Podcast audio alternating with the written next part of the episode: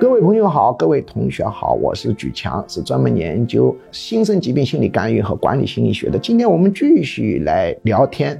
啊，讲讲啊催眠心理学的短课。催眠这种课当然一定要实操的啊，听理论是必要的，而且要一定要进入了那个啊实际操作的状态，就像游泳、开车、企业管理要在实践中去训练的。但是听理论必须的。那么我们当一个人进入催眠状态的时候，调整他的一个啊行为，呃，经常使用的一种办法呢，叫行为主义疗法。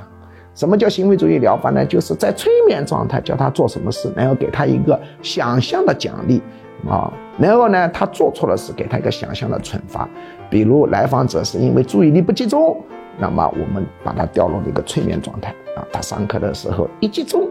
啊，就让他想象他喜欢的那个美女。和或者帅哥对他露出了一种亲热的微笑，这就是一个奖励。行为主义疗法就是做好了给你奖励，啊，做不好给你惩罚，这个就叫行为主义疗法啊。但是这个并不是实际发生，而是想象发生的。比如说，他注意力一集中看书的时候，假定他很喜欢某个帅哥美女，他就看着这个书中好像这个帅哥美女在跟他微笑，这个就叫催眠中的行为主义疗法。